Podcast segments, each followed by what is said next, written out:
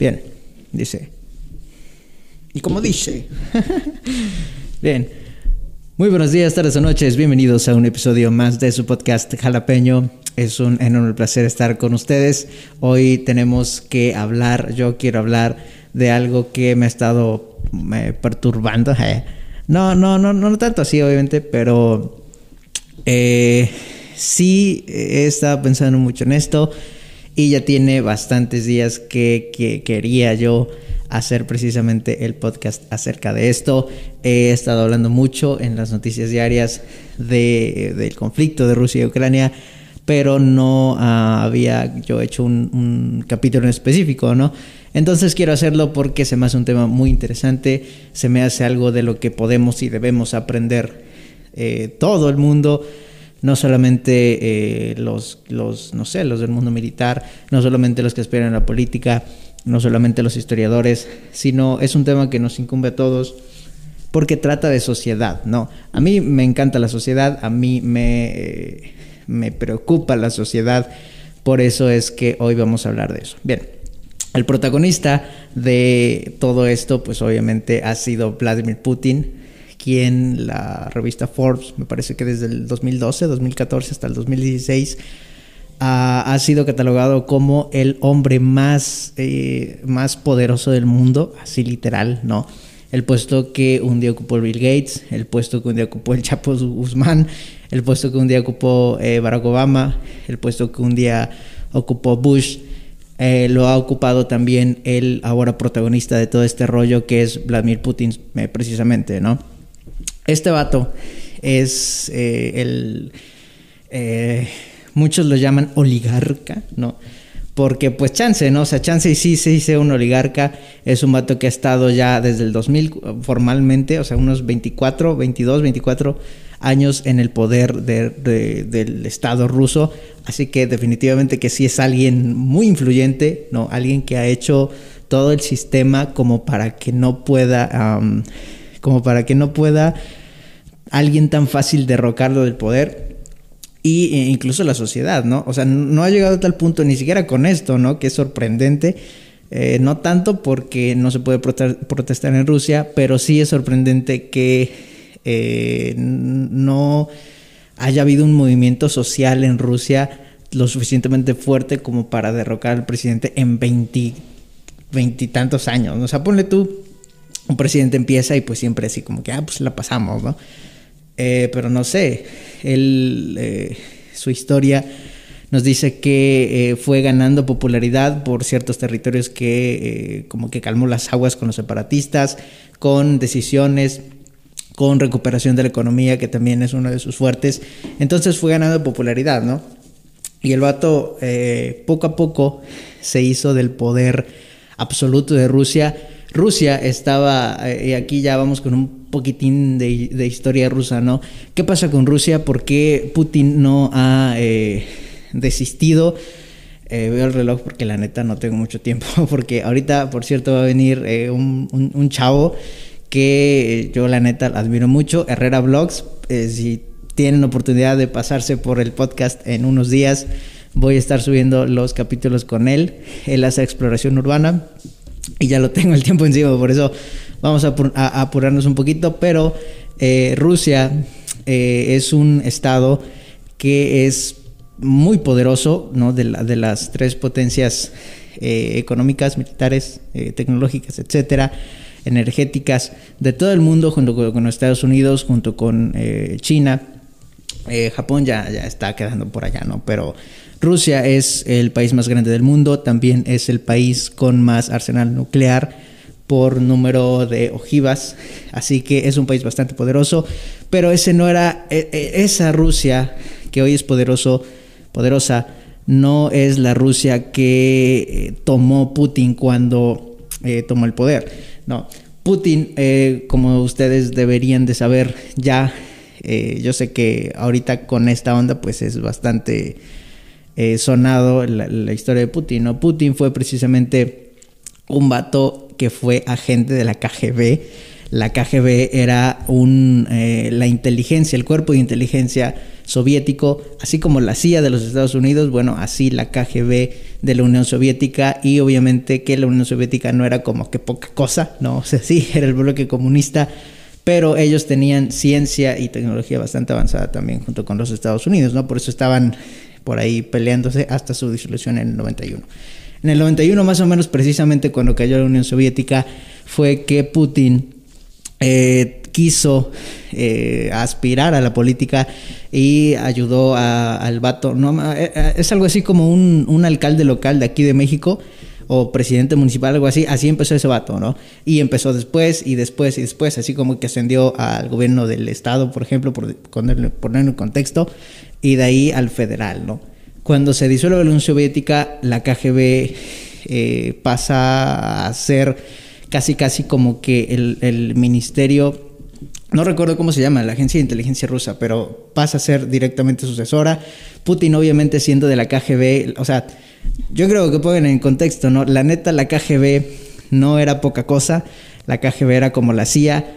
Ustedes no tienen ni, o sea, ni ustedes ni yo tenemos la, la la idea completamente de lo que estos vatos son capaces. O sea, el hecho de que tengan eh, eh, espías, el hecho de que tengan eh, inteligencia, que tengan sistemas de, de, navegación, de computación, de inteligencia en general, eso solamente nos da una idea, pero nadie sabe realmente cuánto poder, cuánta tecnología, cuántas herramientas, cuánta psicología, cuántos espías y qué tan entrenados, qué equipo tienen. Nadie lo va a saber nunca por lo menos en su totalidad, tal vez ni siquiera el presidente de los Estados Unidos tenga acceso a esto, eso por una serie de leyes, pero bueno, la KGB no era poca cosa, Putin obviamente tampoco era poca cosa, un agente de la KGB era un agente, es, es, porque todavía viven algunos como Putin, son vatos que son entrenados eh, minuciosa, pero minuciosamente, son vatos que saben muchas cosas también. Son vatos que saben los trapitos sucios de la Unión Soviética y son vatos que saben la Unión, eh, perdón, los trapitos sucios también de la Alemania nazi y saben los trapitos sucios de, también de Israel y saben los trapitos sucios de Estados Unidos, las porquerías que se hicieron con los programas atómicos, lo que se está haciendo con la eh, colonización ideológica de, de Latinoamérica. Son vatos que saben cosas, ¿no? O sea, Putin no es poca cosa y desde que entró al poder no fue poca cosa, ¿no? De ahí el presidente Boris, que era el presidente ruso anterior a Putin, que era un borrachín, ¿no? Por eso el mundo no tomaba en serio Rusia, porque este cuate, el Boris eh, Yeltsin, me parece, Boris Yeltsin, sí era ese vato. Ese vato no hacía más que pues hacer como que casi casi que el ridículo en los medios, así que eh, Rusia era un estado que era que, que iba para abajo, viejo. Haz de cuenta que con todo respeto pero un presidente, ah, no sé con quién compararlo para que no se ofenda. Hace cuenta Nicolás Maduro, viejo. Hace cuenta que este cuate Boris Yeltsin, eh, no, no, sí, sí. no, no, no, no, porque Boris es el de, el de Reino de... Bueno, hace cuenta que el vato, sí se llamaba Boris, ¿no? El Boris de Rusia que precedió, perdón, que precedió a Putin en el poder era un vato borrachito, era un vato que no le echaba ganas, era un vato que X, ¿no? Que quedó al churro. Obviamente tiene su historia y la onda, pero Rusia no estaba muy bien en esos momentos. Entonces llega Putin y le, los problemas sociales que había, que había una guerra separatista, en la calma y hace reformas a la, incluso constitucionales y hace reformas al sistema y etcétera. Entonces la economía de Rusia empieza a crecer, se empieza a industrializar nuevamente. Ellos tenían los recursos, con la, la enorme mayoría de recursos de la Unión Soviética y Putin los empieza a explotar y empieza a encaminar a Rusia hacia un destino de eh, ser una potencia mundial. Incluso hace, ¿qué será? Unos dos, tres años, cuando estaba en el poder Donald Trump, eh, yo no recuerdo muy bien la administración eh, Obama, pero cuando sí, recuerdo muy bien cuando estaba este, Trump, incluso dijeron que este cuate Putin era tan poderoso que había como que saboteado ¿no? Como que eh, influido directamente en los resultados de las elecciones de los Estados Unidos. Los rusos creen que Putin es tan poderoso que pudo influir en la elección del presidente de los Estados Unidos. O sea, e, en contexto, eh, son dos potencias enormes. no sé, haz de cuenta, haz de cuenta ver al Chapo Guzmán poniendo y quitando presidentes en México o a cualquier otro, al Mencho o a X, ¿no? a, cualquier capo poniendo y quitando presidentes. Así los rusos ven a Putin de poderoso. Obviamente no es narco, pero así lo ven de poderoso los rusos, ¿no? Eh, ellos, eh, les digo, Putin era todo es todo un personaje. Eh, bueno, ahorita les cuento qué onda, ¿no? Estamos en la onda de que Rusia no era un país ni industrializado, ni una potencia, eh, ni económica, ni militar, ni nada. Y cuando llega Putin, él empieza a cambiar las cosas, ¿no? Entonces, lógicamente, empieza a subir de popularidad. De no ser, o sea, de no ser conocido, empezó a subir su popularidad. Y fue hasta el 2000 que el presidente Boris le deja la presidencia a eh, Vladimir Putin. Sí, porque primero fue primer ministro. Bueno, Resulta que la constitución rusa marca que eh, ninguna persona puede ser presidente continuo por más de dos administraciones, que antes eran de ocho años y Putin las cambió a 12 años.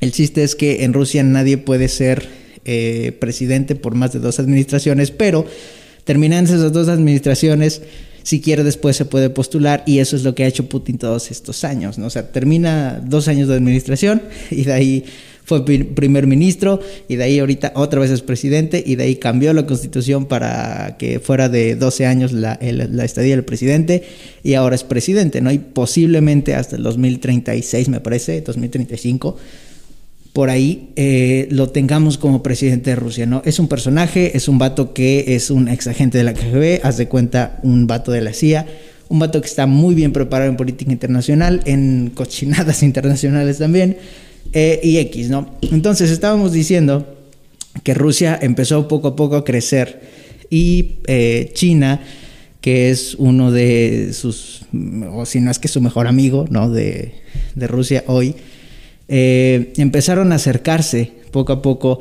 y entonces empezaron a formar relaciones eh, más que diplomáticas, empezaron a formar ya amistad personal, ¿no? Recuerden ustedes que eh, pues China es precisamente también mm, de como que del bloque comunista, ¿no? Xi Jinping también tiene un régimen bastante duro con los chinos. Es un tema también a tocar. Ojalá alguien por ahí sepa de esta clase de cosas. Me encantaría hablar de estas cosas en un podcast. Pero bueno, vamos a dejarlo con que China, esa es otra historia, de verdad que es algo muy interesante también. Pero bueno, China, siendo del bloque comunista, pues hicieron alianza con Estados Unidos, ¿no? Les estaba diciendo de la administración de Trump. Bueno, en la administración de Donald Trump, perdón, precisamente eh, se dieron las cosas de que poco a poco, igual, eh, para mí Trump la regó al hacer la guerra comercial con China, porque China ya no es el, pueblo agricultor que, que, era hace unos años, ¿no? El pueblo pobre, el pueblo X, ¿no? Eh, ya no era. Y, yo sé que Trump lo sabía, para mí Trump tenía o tiene un complejo de superioridad, que siempre quería estar por delante de los demás, incluso lo veíamos eh, rompiendo los... Eh, los protocolos de reales, ¿no? Se ponía enfrente de la reina Isabel, hacía un montón de tonterías.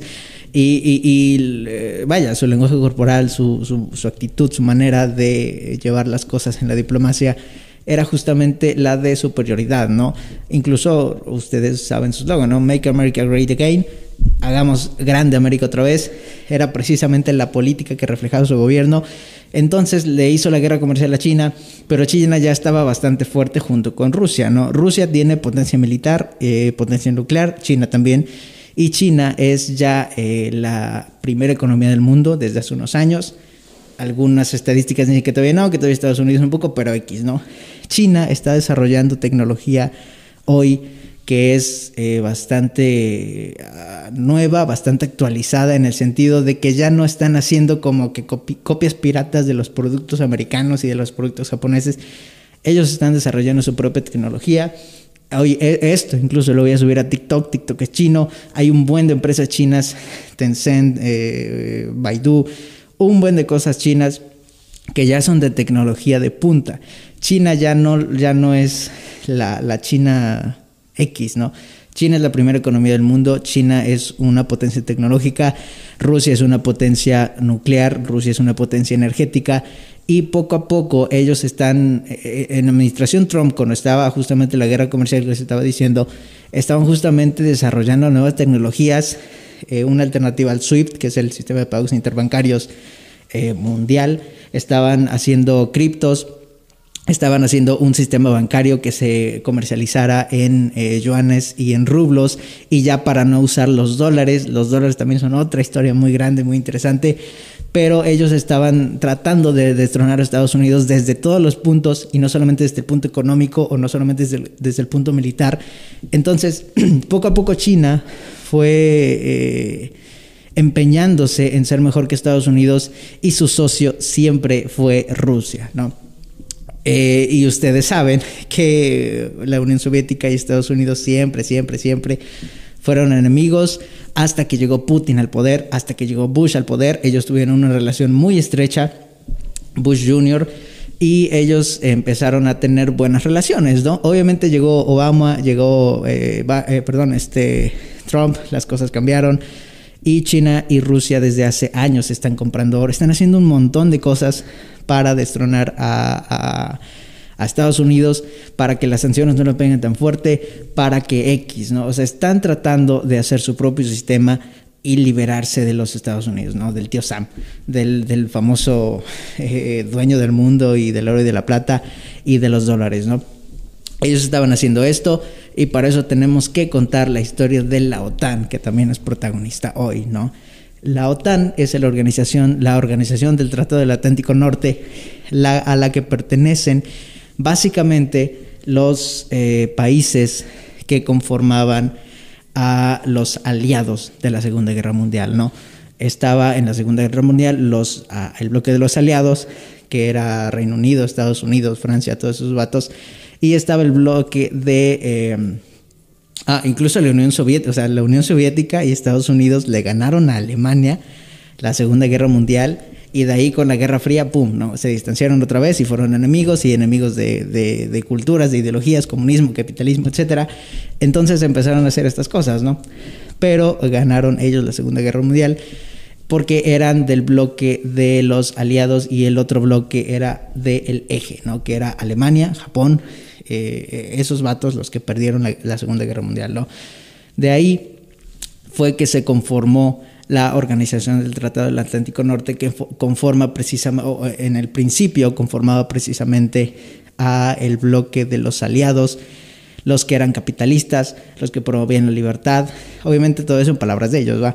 Los que promovían la libertad, el capitalismo, el dólar, los, que estaban con Estados Unidos básicamente y los que eran potencias eh, militares, ¿no? O tal vez nucleares.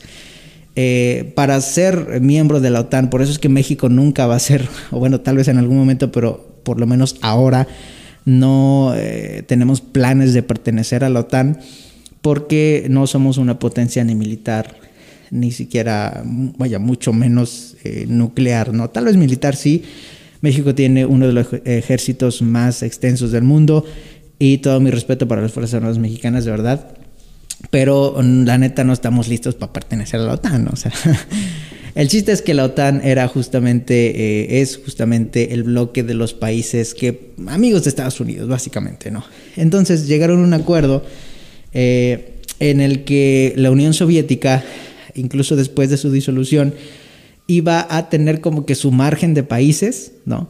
Para separarse de Europa y la OTAN siendo, eh, perdón, los países europeos siendo parte de la OTAN, no iban a anexar a más países para acercarse a las fronteras con Rusia, ¿no? La organización del Tratado del Atlántico Norte precisamente se trata de un bloque de países en el que si alguien o sea, Rusia o China, los invade, inmediatamente todos los demás van y le tiran el paro, ¿no? O sea, van con, todo, viejo, o sea, con aviones, con militares, con ojivas, con, con, todo, a defender los territorios de la OTAN. Es una organización puramente militar política, ¿no? Es una organización que conforma a las potencias más grandes del mundo, eh, liderada por Estados Unidos, ¿no? Por lo menos potencias económicas. Entonces, eh, Rusia siendo amigo de China, ellos también hicieron un, pacto de esos pero eh, la OTAN estaba pensando anexar a eh, Ucrania precisamente y es ahí donde, donde se hace el conflicto. ¿no? Ucrania quiere pertenecer a la Unión Europea y los europeos le propusieron pues pertenecer a la OTAN. ¿no? ¿Cuál es el problema? Bueno, que cruzaron la línea, ¿no? Por lo menos lo que dice Putin lo que dice Rusia es que cruzaron la línea, ¿no? Al tratar de negociar eh, Ucrania con, la OTAN de pertenecer al grupo, ellos estaban cruzando la línea y el argumento de los rusos para la invasión de Ucrania es precisamente ese, e, ese cruce de la línea, ¿no? El decir, si tú pones ojivas nucleares y armamento en Ucrania directamente en mi frontera, yo te voy a declarar la guerra y fue lo que hicieron. Ahorita se están calmando porque la neta nunca pertenecieron a la OTAN, pero bueno, ahí apenas vamos, ¿no? Vamos a ver, eh, ah, no sé, si, a mí me preguntaran, viejo, si a mí me preguntaran eh, de qué lado estás, ¿no? O sea, México, México, México, yo le veo cara, por lo menos a López Obrador, bueno, ahora te lo voy a contar la onda que hicieron los diputados, porque hicieron una alianza con Rusia, por lo menos eh, política o diplomática, no sé, invitaron al embajador. Pero yo veo al Estado mexicano, al Estado mexicano, yo en él, ¿no? Yo veo al Estado mexicano muy cercano a Rusia, muy queriendo hacer negocios y hacer tratos y hacer muchas cosas con Rusia. Yo los veo muy cercanos, obviamente somos vecinos y aliados, tendremos un tratado de libre comercio con Estados Unidos, eso no es muy posible, pero sí lo veo muy amigable al Estado mexicano con el Estado ruso y bueno, X. No, entonces eh, les estaba diciendo que si a mí me preguntaran eh, yo de qué lado estoy, no, les decía, yo eh, veo a México muy cercano al Estado ruso, por lo menos el Estado mexicano, pero a mí personalmente, yo sé que son tonterías, eh, o por lo menos a mí se me hacen tonterías, a mí se me hace tonto el defender a un político o defender una ideología política meramente, ¿no? Pero yo, precisamente yo, así, si me lo preguntan así, oye viejo, ¿qué opinas? Yo la neta diría que siempre voy a defender el capitalismo, siempre voy a defender la libertad, siempre voy a defender los derechos humanos y eso es pues del lado gringo, ¿no? La neta, no soy fan de Estados Unidos, ha hecho muchas cochinadas, nos ha hecho muchas cochinadas a los mexicanos. Eh, no, no, no hablo de las cochinadas de que, ah, México nada más envía violadores y asesinos, como decía Trump. No, o sea, realmente nos han hecho muchas eh, tonterías y muchas puercadas. Eh, no soy fan de Estados Unidos, pero de la ideología capitalista sí, definitivamente, y siempre voy a estar del lado de la libertad y de los derechos. Pero yo sé que eso ya lamentablemente no, ya es casi como que subjetivo, ¿no? O sea, no, no, no es algo que puedas decir, Estados Unidos es libertad, Rusia no es libertad, o sea, la neta no, no, pero pues si me lo preguntan a mí, yo diré eso, ¿no? O sea, yo siempre defenderé el capital, yo, siempre defenderé el capitalismo y punto, ¿no? Quien, quien sea capitalista, ah, ese vato es mío, ¿no? Yo, yo voy para allá, y si la riega me voy con el otro, ¿no? Pero el chiste es que sea capitalista. Eh, porque aquí la libertad precisamente es una, uno de nuestros mayores eh, eh, derechos, uno de nuestros mayores privilegios que tenemos, aunque no debería ser un privilegio, por supuesto, pero México tiene la libertad de opinar y México tiene la libertad de, de, manifestarse, por lo menos, ¿no? ¿Por qué lo digo? Porque cuando la guerra empezó, cuando Rusia decidió invadir Ucrania era precisamente eh, algo insólito, era algo complicado, ¿no? era algo que nadie se lo podía creer. Yo recuerdo que todos los bloggers, o sea, incluso yo tengo un podcast de eso, yo decía, no, yo no creo, yo, yo personalmente, incluso, yo lo dije, yo la neta no creo porque a Rusia no le conviene, porque le van a venir buenas sanciones, porque está haciendo el gasoducto del Nord Stream 2, que está vendiéndole mucho gas natural a Europa, está vendiendo energía, está vendiendo petróleo, está haciendo muchos negocios jugosos, Rusia. Y eh, pues la neta no le conviene, menos en estos tiempos en, los que la globalización ya es un hecho. Eh, lo que nos muestra la guerra es básicamente que, no sé, que el mundo no cambia, ¿no? Que siempre va a haber enemigos, que siempre van a ser eh, situaciones, que siempre va a haber esta clase de situaciones, lamentablemente, ¿no? Yo digo que viva la paz, a mí me gusta la paz, a mí me, encanta la paz, me encanta estar en, una sociedad en la que yo puedo salir libremente sin temor a que me maten, ¿no? Y yo creo que todos deberíamos tener derecho a eso. Pero bueno, lamentablemente yo fui, y es que la neta yo sí lo creía, ¿no? o sea, yo fui de los que dijo, Nel, o sea, no manches, ¿cómo, le va a convenir a Rusia empezar un pleito nada más por esto? Obviamente cuando ya empezamos a conocer el trasfondo, pues cambió nuestra opinión, ¿no? Pero a, la, a la primera vista, así como que no manches. Rusia quiere invadir Ucrania para anexársela, como que quiere recuperar el territorio incluso con las palabras de Putin que si las pones fuera de contexto se podrían malinterpretar cuando dijo que, oye, ¿a poco nosotros le estamos diciendo a México que recupere Texas, Nuevo México, California, todos los territorios que le fueron robados? Y brincamos así como que, a la máquina. Y el chiste es que la neta, yo fui de los que dijo que Rusia la neta no iba a invadir Ucrania y al final de cuentas pasó, ¿no? O sea, sí pasó y todo el mundo y todos los medios y todas las personas que estamos opinando acerca de esto nos quedamos de, ah, no, nos quedamos de, chale, ¿qué, onda? O sea, realmente, y es que realmente no le conviene, o sea, a, a nadie le conviene empezar una guerra, pero a Rusia menos, ¿no? Rusia está perdiendo demasiado con esta guerra, incluso su postura, ¿no? Porque Rusia siendo Rusia enorme y con un gran poderío militar, eh, Qué bueno que no han desplegado armas nucleares porque ya nos fregamos. Más en Chernobyl, ¿no? Pero eh, con un gran poderío militar que tiene Rusia, eh, no sé, ¿no? Ya es como para que hubiera ganado la guerra tal vez, ¿no? No es para que... Ahorita les cuento los detalles, pero han muerto generales rusos en, en el campo de batalla de Ucrania. Pero bueno, todos pensábamos que la neta, pues Rusia no iba nunca a invadir Ucrania, así como que no manches. Y al final pasó la inteligencia de los Estados Unidos estaba diciendo desde como dos meses antes de que empezara que iban a invadir Ucrania, que ellos tenían información y aseguraban que Rusia iba a invadir Ucrania y evacuaron a todo el personal no esencial primero de la embajada, eh, ordenaron a sus ciudadanos salir del país, bueno, aconsejaron y de ahí fue que vino todo lo feo, ¿no? Ya cuando se vino la guerra, la, neta, americanos ya no había, o sea, uno que otro loquillo por ahí, pero la neta, americanos ya no había, ¿no? Porque la inteligencia de los Estados Unidos estaba diciendo que era un ataque inminente a eh, Ucrania y nadie le creyó, ¿no? O sea, no, no creímos que esto fuera así. A eso es lo que me refiero cuando digo que eh, nadie sabe qué, medidas, nadie sabe qué equipo nadie sabe cómo es que funciona la inteligencia, eh, la inteligencia de los estados, ¿no? o sea, incluso la inteligencia chilena, ¿no? La, inteligencia israelí, la inteligencia china, la inteligencia rusa, la inteligencia americana, son vatos, son gente que son otra onda, o sea, mi mayor admiración por uno de esos, si algún día se me hace conocer a algún agente o exagente de algún cuerpo de inteligencia, viejo, será un sueño hecho realidad porque la neta son otra onda. Pero bueno, estábamos diciendo que nadie le creyó a la inteligencia americana cuando dijo que era un ataque inminente lo que iba a pasar a Ucrania. Nadie, nadie le creyó y al final de cuentas pasó, ¿no?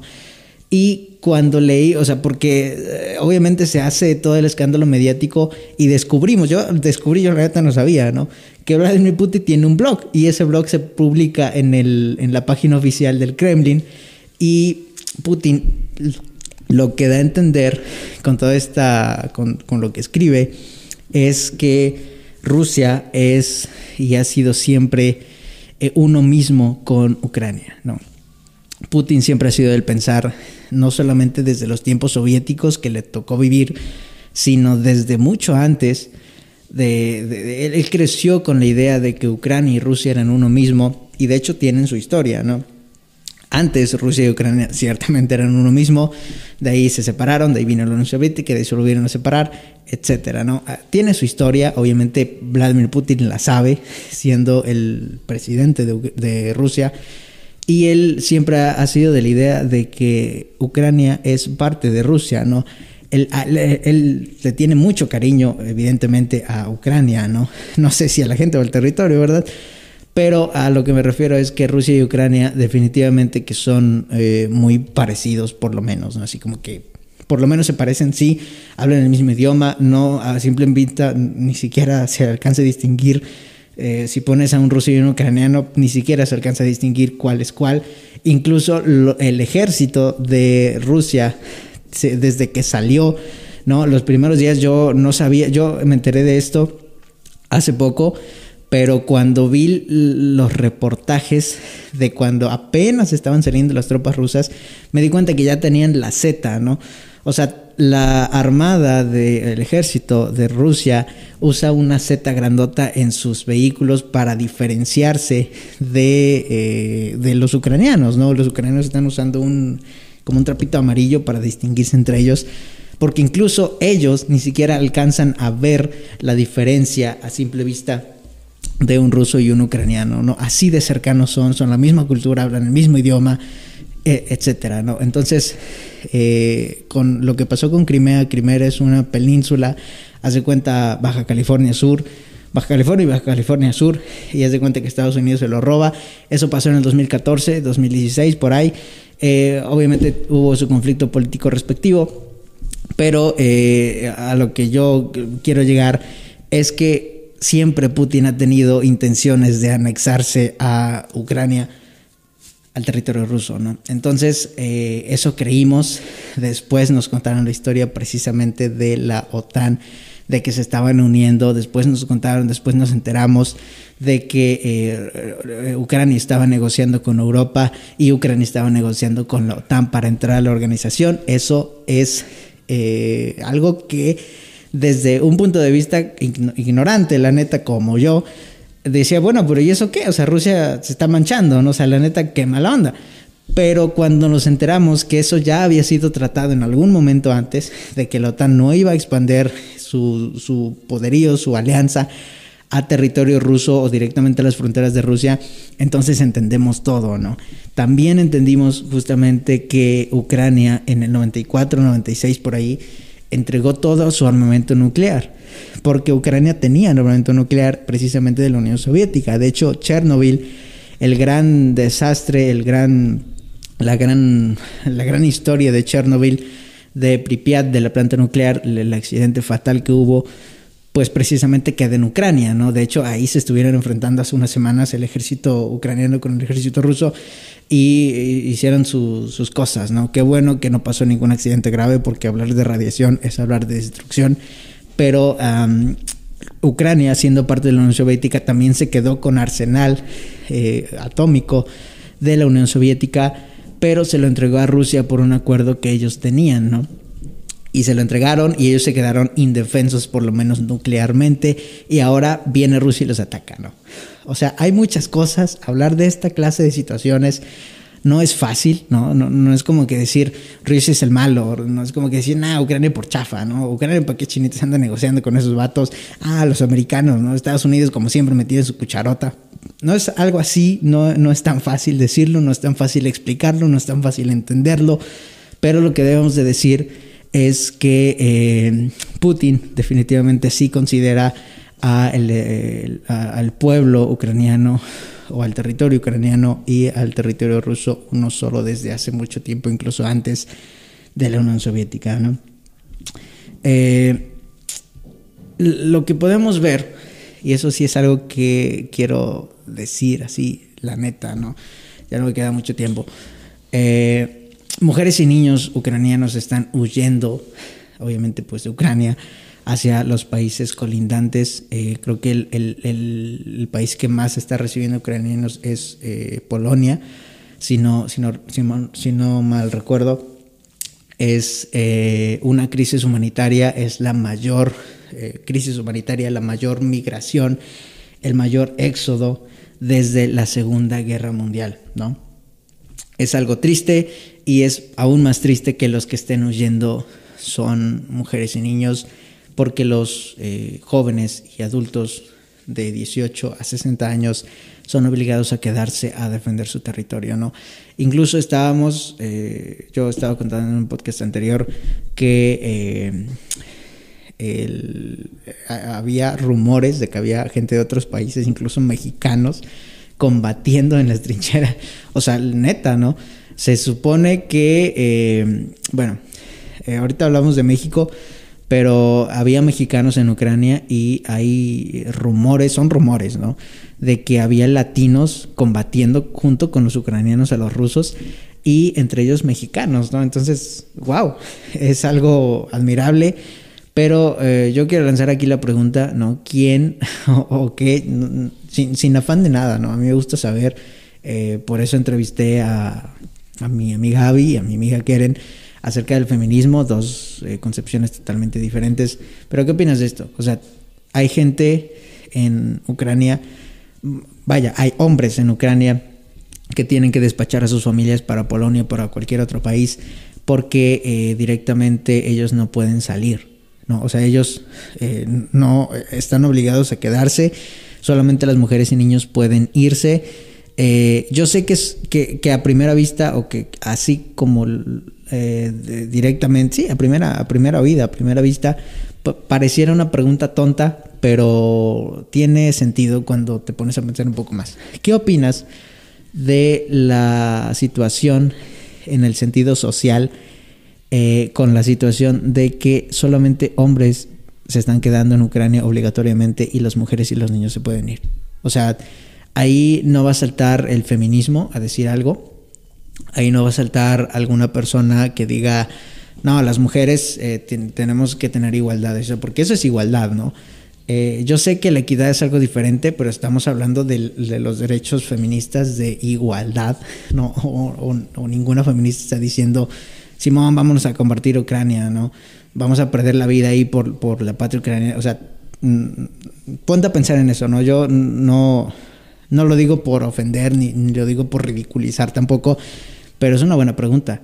¿no? O sea, sí, sí es una buena pregunta acerca de la igualdad de género, pero bueno, eso ya X. El chiste es, el chiste es que ha sido el mayor éxodo, la mayor crisis humanitaria que ha vivido eh, Europa desde la Segunda Guerra Mundial. Y es algo, por supuesto, que es preocupante, ¿no? Es algo fuerte, es algo que no, que, no, que no tenía necesidad de pasar, ¿no? O, tal vez sí, no sé, ¿no? Pues les digo, es un tema complicado, todos estos temas son complicados.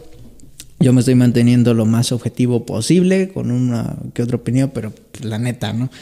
Eh, creo que la patria, la, la, nación ucraniana ha resistido increíblemente, ¿no? Hace pocos días, no tiene mucho, dos, tres días, que estamos eh, viendo que en un pueblo de Ucrania tenían preso un presidente, tenían de reo un presidente, de rehén, perdón, un presidente, eh, algo así como el presidente municipal, un presidente municipal de un pueblo. El ejército ruso lo tenía en su casa, me parece, o en el palacio de gobierno, no sé. El chiste es que el pueblo de ese lugar ucraniano se posó afuera del de, eh, recinto y se pararon sin armas, desarmados, y empezaron a pedir la liberación del presidente sin armas. Ellos los intimidaron, el ejército ruso los intimidó y no los trató de intimidar y no pudo. Y entonces eh, ellos al final soltaron a este cuate, ¿no? Dices, wow, ¿no? Esa clase de actos valerosos son las que hacen un pueblo unirse en los momentos difíciles y en la posteridad vivir de una mejor manera, definitivamente, ¿no? O sea, cuando pasa una guerra, cuando pasa una crisis, o sea, ponte a pensar tú en tu familia, cuando pasan una crisis juntos, salen de esa crisis y salen más unidos, ¿no? Así está pasando con el pueblo ucraniano. Mis respetos, todos mis respetos de verdad para ese pueblo, eh, para todas las personas ucranianas, incluso México ya ofreció asilo político, si quieren vengan aquí, estamos con las puertas abiertas. No es como que tengamos el mejor país del mundo, pero no estamos en guerra, ¿no? Eh, el chiste es que eh, el pueblo ucraniano ha resistido increíblemente, de verdad, increíblemente, tres semanas hasta el día de subir este podcast, tres semanas, ya casi cuatro semanas de invasión y ellos han resistido increíblemente. ¿no? El, pueblo ucraniano ha sido bastante fuerte, ha sido bastante valeroso, ha sido bastante honorable las mujeres y niños se pueden retirar y todos los hombres, todos los... A, mí me tocaría ir al frente de batalla a defender a mi país, ¿no? Si yo fuera ucraniano. Y eso es increíble. O sea, es, es un acto valeroso, es un acto honorable, es un acto que definitivamente merece todos mis respetos. Mis respetos para toda la, todos los hombres ucranianos, ¿no? Siempre he dicho que los hombres que pasan una guerra, esos vatos sí son hombres, viejo. La neta. O sea, no cualquiera agarra un arma y se pone, ¿no? Pero Ucrania ha eh, resistido valerosamente, increíblemente, mucho tiempo. De hecho, siendo una nación tan pequeña en comparación de Rusia, realmente es increíble lo que está haciendo. ¿no? El presidente de Ucrania, Volodymyr Zelensky, ha eh, hecho una serie de, peticiones a la OTAN, a Europa, a Estados Unidos, al mundo, a la ONU, eh, y lamentablemente no, no podemos ayudarlos. Por lo menos como deberíamos o como quisieran ellos, la neta no podemos, ¿no? Y no, y no vamos a poder, la neta, ¿no? Porque provocaríamos una tercera guerra mundial y eso sí es lo que menos queremos. Eh, él, ha, él, ha, sido muy reiterante con la onda de una zona de exclusión aérea, que es básicamente que eh, poner un límite en los que los aviones rusos ya no pueden entrar, o si no, también entramos en guerra, ¿no? Pero pues es lo mismo, ellos, vaya, Estados Unidos, la OTAN nunca va a aceptar eso porque significaría precisamente ya empezar una guerra entre varios países que posible, muy posiblemente desencadenaría una tercera guerra mundial y eso es lo que eh, pues tratamos de evitar a toda costa, ¿no? Definitivamente. Eh, y ahora sí, vamos con esto que está bien chido. Eh, como les decía, el presidente Zelensky está pidiendo ayuda. El mundo entero, incluso México, los hemos ayudado. Y, em, eh, ¿cómo decirlo? Los estamos ayudando todos. O sea, Estados Unidos mandó apenas 100 millones de dólares en armamento. Reino Unido les mandó armamento. Alemania les mandó armamento. Otros países también les han enviado armamento. Pero, eh, no sé, las peticiones de Zelensky son bastante más o bastante más específicas, por lo menos. Ellos están diciendo que ellos nunca van a ganar la guerra si es que no algún país no los ayuda con tanques y aviones. Y obviamente no todos sabemos que la guerra se gana en el aire más que en tierra. Y obviamente pues Rusia tiene armada eh, fuerza aérea perdón. Y eh, Ucrania también, pero pues obviamente es muchísimo más pequeña, ¿no? Incluso el, la onda de la onda de del vato este, el, el, ¿cómo le llamaba? El fantasma de Kiev, que derribó a tantos aviones eh, rusos, que ya lo mataron, lamentablemente. Eh, fue toda una historia, ¿no? Y, es, es increíble, pero la neta es que pues la Fuerza Aérea Ucraniana pues, nunca se va a comparar con la Fuerza Aérea Rusa, ¿no? Y eh, los países tampoco se atreven, o sea, un avión de un avión casa viejo vale miles, tal vez millones de dólares y pues nadie los está ayudando, ¿no? ¿Estamos dejando solos a Ucrania? Pues sí, tal vez sí, ¿no? O sea, no tan solos, ¿no? Tal vez como solidaridad, tal vez como X, pero no los estamos dejando así literalmente solos, pero sí los estamos como que de lejos, porque sabemos, o sea, todos saben que el meterse ya de lleno a la guerra es iniciar una guerra mundial, ¿no? Biden, cuando estaba, así ya no vamos a entrar con temas de Estados Unidos, Biden, que eh, obviamente siempre fue el, vaya, cuando eres presidente de los Estados Unidos, todos te ven, todos esperan tu, tu discurso, todos esperan lo que el presidente de los Estados Unidos de América tiene que decir, ¿no? Eh, este vato primero eh, advirtió a Rusia de una manera bastante fuerte, ¿no? ¿Sabes qué? si invades, nosotros te atacamos. Así como que muy amenazante al principio, de ahí se fue moderando en sus palabras hasta el día de antier, me parece, hace unos días solamente, fue que hizo una gira por Europa, me parece que fue en Varsovia, que dio un discurso y dijo así literalmente que eh, una persona como Putin ya no debería estar en el poder, ¿no? Después la Casa Blanca salió a decir que en él, ¿no? O sea, que no, no, no estaban buscando cambio de régimen, simplemente eh, eh, lo que quiso decir, dijeran los del PAN, fue que, eh, que una persona como Putin no estaba muy bien capacitada como para llevar a un pueblo como Rusia, ¿no? Todos sabemos lo que quiso decir, todos sabemos qué onda, ¿no? A lo que yo me quiero referir hoy es que eh, Biden, siendo el presidente de los Estados Unidos, primero muy amenazante contra Rusia, eh, todos sabemos que Estados Unidos tiene el presupuesto y el ejército y la armada eh, más poderosa de todo el mundo, pero no se meten en donde no les conviene, la neta, ¿no? O sea, son, son cosas, ya eso también será tema para otro podcast. Si alguien está por aquí en mi zona disponible para hablar de estas cosas, disponible para hablar de los Estados Unidos, vamos a grabar un podcast. Adelante está la invitación abierta totalmente. Estoy aquí solito, no debería estar con alguien, no está nadie conmigo, pero quiero hacerlo, ¿no? La neta, hablar de Estados Unidos es hablar de un tema bastante interesante también. Pero Biden estaba diciendo, él no, o sea, ¿te la aplicas o qué, no? Y después, así como que poco a poco, hasta el día de ayer, antier, hace unos días, en Varsovia dijo que justamente no iban a ayudar, ya lo había dicho desde hace mucho tiempo, pero reiteró que no iban a ayudar a Ucrania directamente, nada más le iban así como que a mandar provisioncitas, pero no lo iban a ayudar activamente, pero que si en algún momento eh, Rusia se atrevía a invadir o a atacar, disparar una sola bala, vaya, en contra de un país miembro ya activo de la OTAN, entonces sí iban a responder, ¿no? Yo creo que es lógico, o por lo menos eh, es un argumento bastante válido si es que lo utilizan así, el decir que eh, no quieren o no queremos o nadie quiere realmente estar en una situación en la que haya una guerra mundial con una posible guerra nuclear. Yo creo que nadie está, ah, nadie, ninguno, nadie queremos eso, ¿no? Pero también hay que decir que la neta los Estados Unidos no son mensos, ¿no? Y no se meten donde saben que no van a ser aplastantes en, sus, eh, en su defensa, ¿no? Eso es una para otra, ese es, ese es, eso es tema para otra onda, eso es tema para, otra, para otro podcast. Eh, pero lo que están haciendo los Estados Unidos es básicamente un montón de sanciones en contra de eh, Rusia ya les bloquearon muchas cosas, ya, vaya, son, son muchas cosas.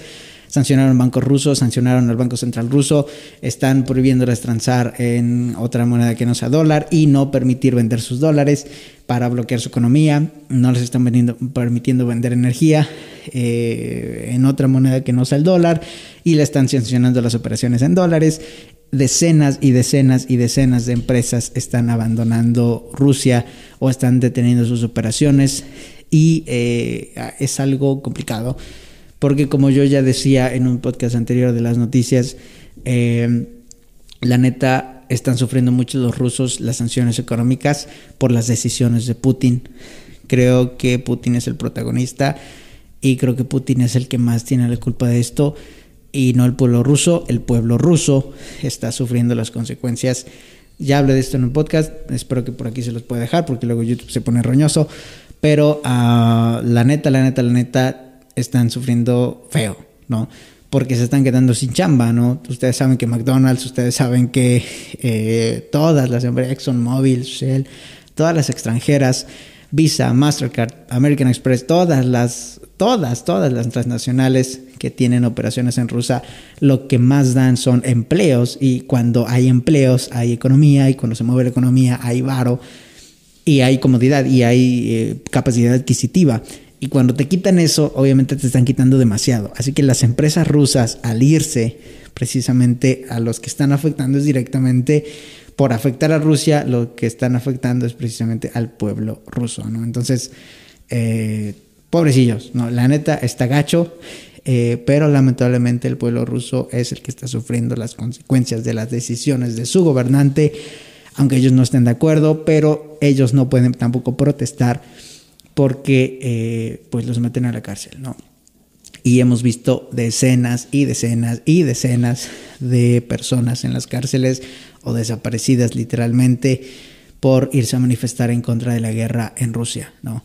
por salir a la calle con una pancarta en contra de la guerra, te arrestan en Rusia, porque Rusia es un estado en el que no se permite, por lo menos totalmente, la libertad de expresión. Y eh, no sé, por lo menos mientras siga Putin en el poder, esto no va a cambiar, ¿no? Es triste, sí, la neta sí, porque eh, es de la capacidad de la libertad, de los llamados privilegios, que no deberían de llamarse privilegios, que tenemos nosotros, no que tengo yo de estarle tirando tierra al Putin, o de estarle tirando tierra a López Obrador o cualquier gobernante sin temor a que vengan acá y me lleven a la cárcel o me desaparezcan, ¿no? X. eh, es parte de los privilegios, ¿no? Pero pues el pueblo ruso está sufriendo, el pueblo ruso no puede manifestarse, el pueblo ruso se está quedando sin empleos y el pueblo ruso está viendo devaluada su moneda. Hay muchos eh, youtubers rusos que están subiendo la situación de Rusia durante, durante este episodio y eh, ellos básicamente están diciendo que todo el mundo en Rusia quiere cambiar sus, rublos por dólares o por euros, pero ya no se puede, ¿no? Ya no los dejan. Yo supongo que los bancos rusos ya no tienen reservas de dólares y por eso es que se hace imposible, ¿no? El sistema mundial se mueve a través del dólar todavía, es algo que, como les decía, están intentando cambiar o intentó cambiar Putin y Xi Jinping, pero todavía no lo han logrado del todo, ¿no? Entonces, definitivamente que las sanciones pegan y pegan duro.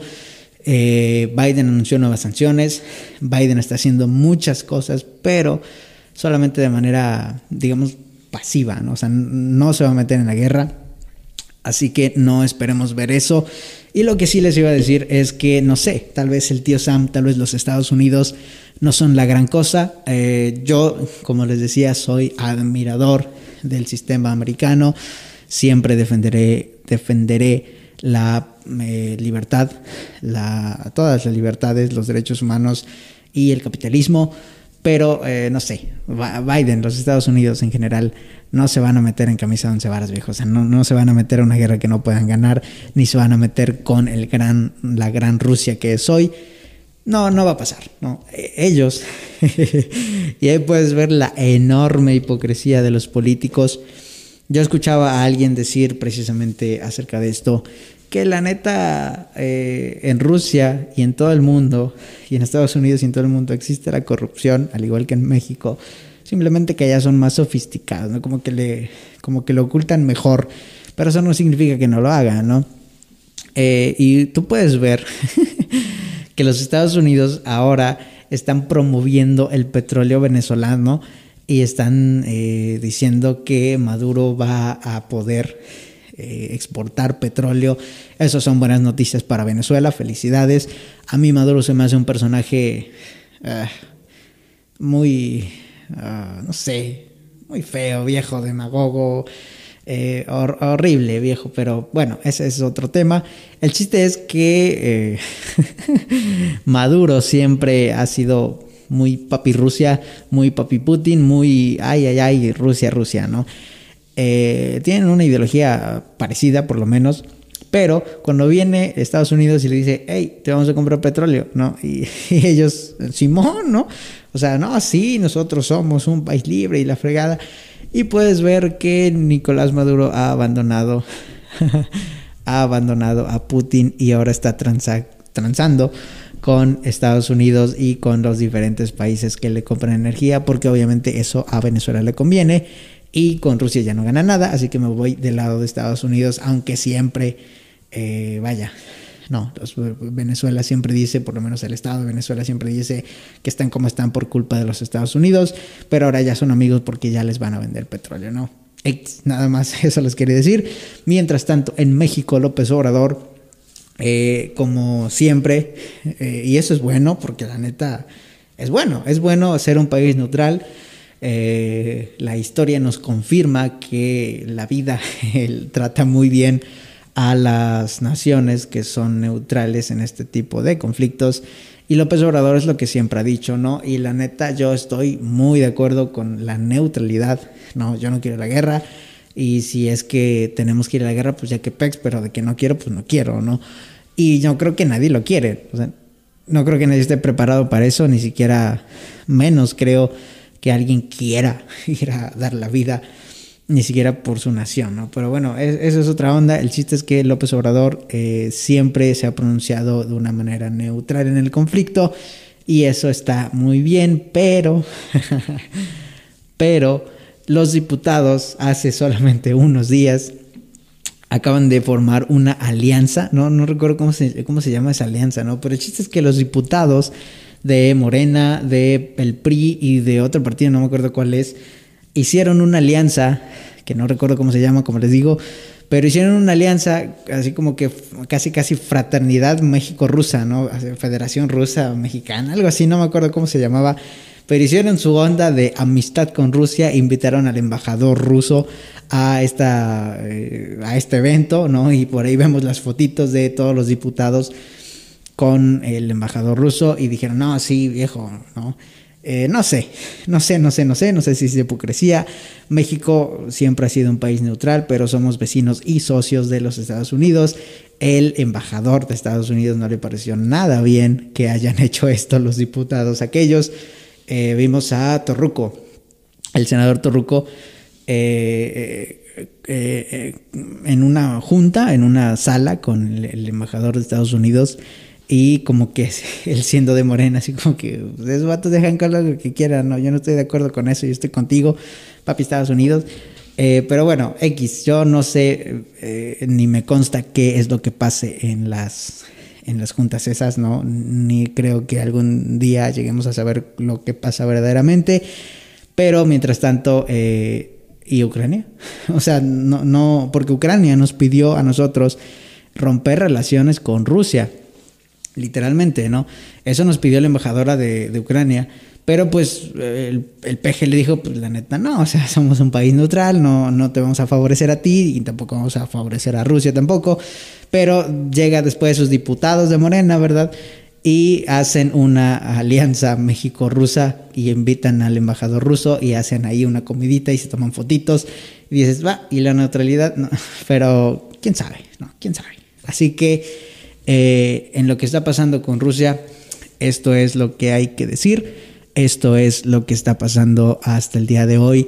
Esperemos que pronto se acabe el conflicto porque, eh, Simón, viejo, hablamos de política y sí, viejo, hablamos de lo que está pasando y sí, hablamos de Rusia, de Ucrania, de Putin, del PG, de Biden, de Maduro, de lo que sea, pero eh, la realidad es que si tú estuvieras en Ucrania, no sería la, vida misma, no sería, no sería la misma situación en la que vives ahora. O sea, si tú vivieras en Ucrania, estarías sufriendo mucho. Si tú fueras un soldado ruso o un soldado ucraniano o un hombre en Ucrania en general, estarías en una situación muy diferente.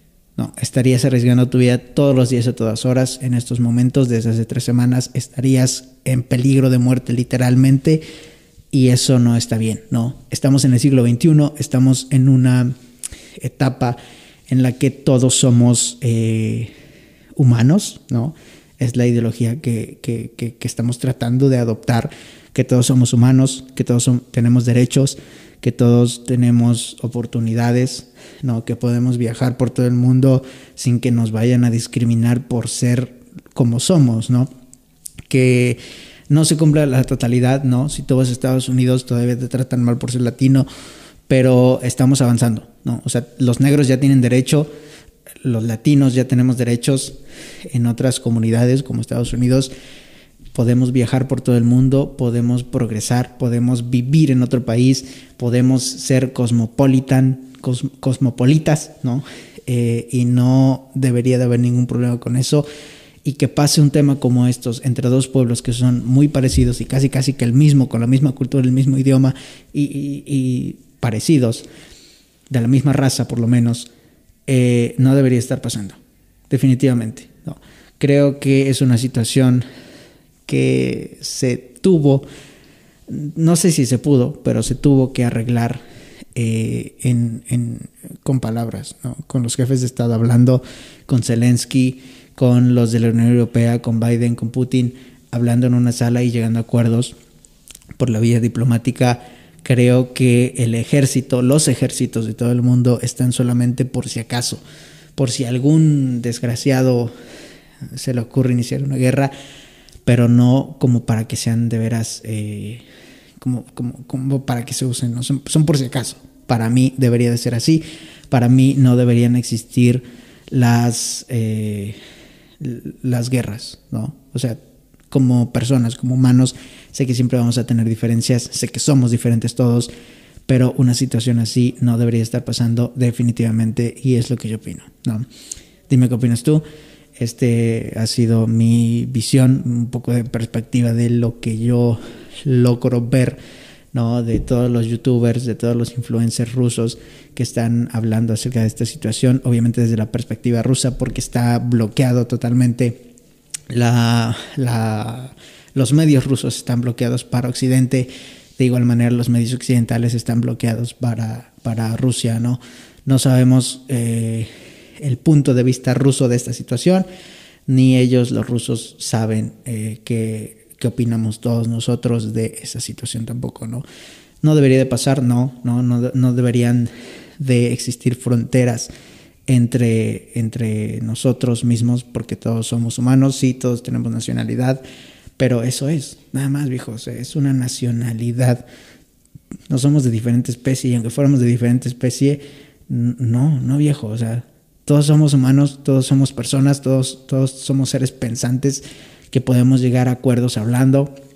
No se pudo en esta situación, lamentablemente, pero esperemos que esto termine pronto y que, no sé, no sé, no sé, no, o sea, la neta no, no, no puedo decir que maten al Putin o que, que sancionen o, o, que X, ¿no? Porque cuando sancionan a Rusia, perdón, cuando, sancionan, si es que sancionan a Rusia, cuando sancionan a una nación, no la va a pagar el presidente, viejo. O sea, ¿tú crees que si sancionan a Rusia la va a pagar el presidente? O sea, ya pasó con Alemania, viejo. Cuando el tratado de, el tratado de Versalles, me parece que fue cuando se firmó, cuando sancionaron, o sea, cuando sancionan, cuando sancionaron a Alemania por la Segunda Guerra Mundial, eh, ¿Tú crees que la pagó Hitler, viejo? Hitler se suicidó y ya. Y él fue básicamente el causante de toda la Segunda Guerra Mundial y se suicidó y ya. Por lo menos es la versión oficial que se suicidó, ¿no? Se suicidó y ya. Ahí acabó la causa de la Segunda Guerra Mundial. Y, y luego, o sea, viejo, si es que sancionan a Rusia, que seguramente lo van a hacer, eh, ¿tú crees que la va a pagar Putin, viejo? ¿Tú crees que la deuda, las sanciones que se le impongan la va a pagar? Pues no, viejo, la van a pagar los rusos de hoy y los rusos nietos de esos rusos en, en el mañana. Y eso es lo que sucede, ¿no? Entonces, por eso es que, eh, no sé, no sé, no, o sea, deberíamos esforzarnos por dejarle un mundo mejor a, a las siguientes generaciones. Sí, definitivamente eso creo. Creo que nuestros hijos y nietos y descendencia en general merecen un mundo en el que no existan fronteras tan estrictas como las que hay hoy, en las que las diferentes formas de pensar o las ideologías políticas no sean lo suficientemente importantes como para causar conflictos. ¿no? Es lo que yo creo, dime qué opinas tú y pues nada más, ¿no? nos vemos en la siguiente y... Eh, ya, ya voy a empezar el podcast con aquí, con este Herrera Vlogs. Espero que esté muy chido y espero que nos, eh, ves, eh, que nos veas en la siguiente. Y pues nada más. ¿no? Saludos, nos vemos en la próxima. Y eh, pues ya espero hacer ya todo un resumen también cuando acabe la guerra, que espero que sea pronto. De verdad espero ya hacer un podcast eh, diciendo, ¿sabes qué? La guerra ya se acabó, así está, no sé, pero ya se acabó, ¿no? O sea, los ucranianos pueden volver a sus casas con la seguridad de que no los van a matar en cualquier momento. Eso es lo que yo espero, que termine pronto la guerra y que no haya de aquí en más, más guerras, tal vez las haya, pero en eso no voy a estar de acuerdo. bueno, nos vemos y saludos.